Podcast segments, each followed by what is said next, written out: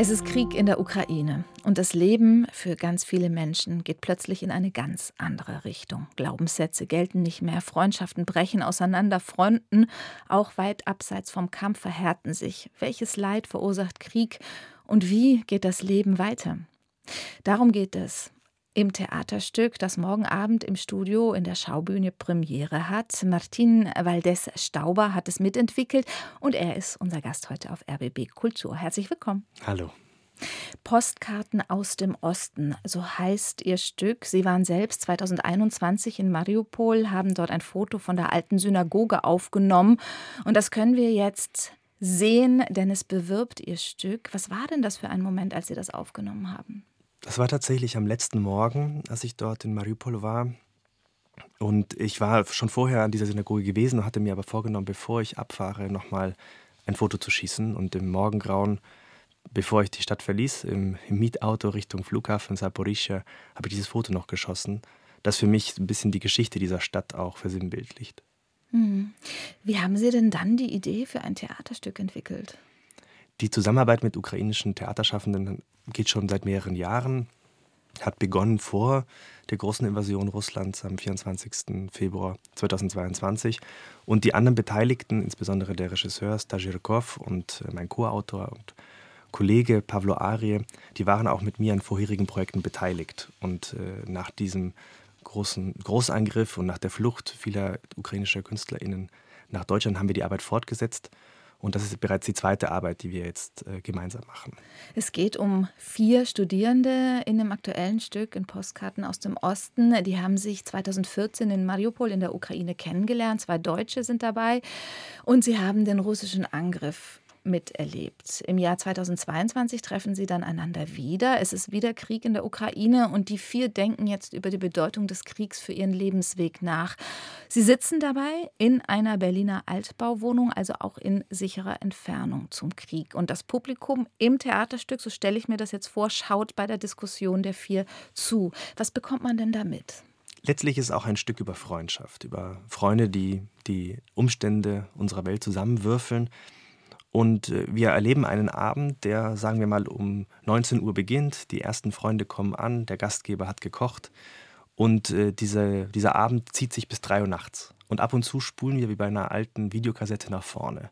Und wir erleben, wie die Freunde sich füreinander interessieren, wie sie über, sich über ihren Alltag austauschen, aber wie sie sich auch recht häufig streiten, weil sie unterschiedliche Ansichten haben. Mhm. Sie verhandeln da ja ganz aktuelle Fragen. Also zum Beispiel sollte Deutschland Waffen liefern, sollen Ukrainer und Russen zusammen auf der Bühne stehen.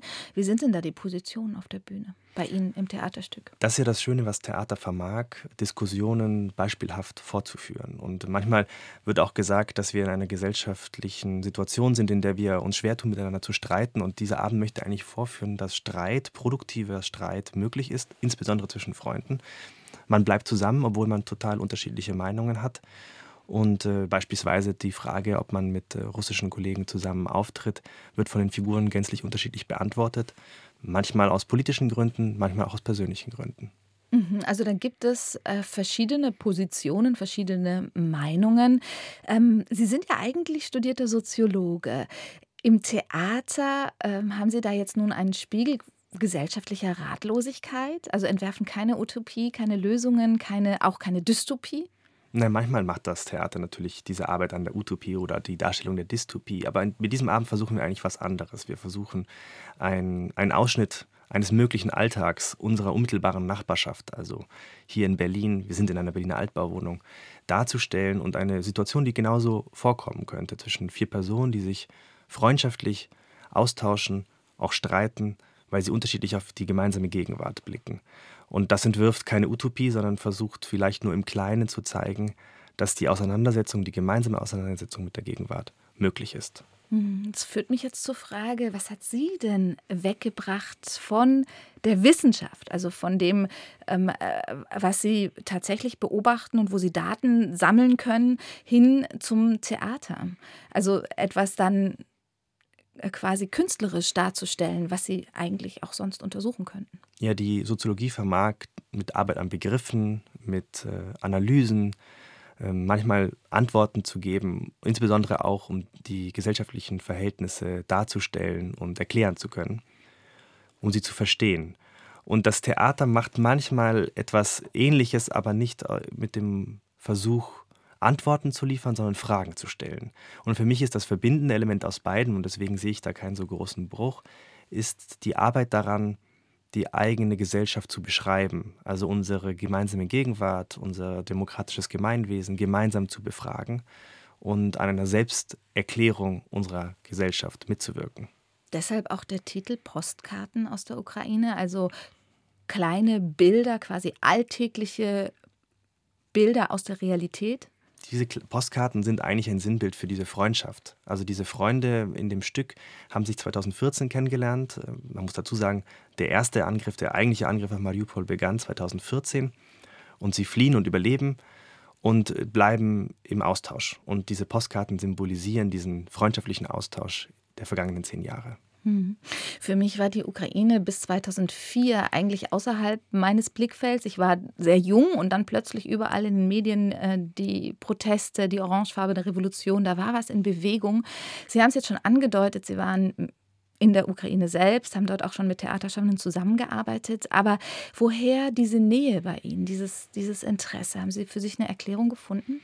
Ich habe sowohl 2004 als auch 2014 die Proteste auf dem Maidan sehr nah verfolgt am Fernsehen und dann in meiner Studienzeit in Cambridge in England ukrainische Freunde kennengelernt, die mir berichtet haben, wie es eigentlich gewesen war, weil sie selbst an den Protesten vor Ort beteiligt waren. Und äh, diese freundschaftlichen Beziehungen, die dort geknüpft worden sind, haben zu einer intensiveren Auseinandersetzung mit der Ukraine geführt. Ich habe meine Freunde in der Ukraine besucht. Das waren die ersten Reisen dorthin 2000. 17 nach Kiew, nach Ternopil, nach Lviv und später eben auch dann im beruflichen Sinne diese Reisen nach Mariupol und Kiew.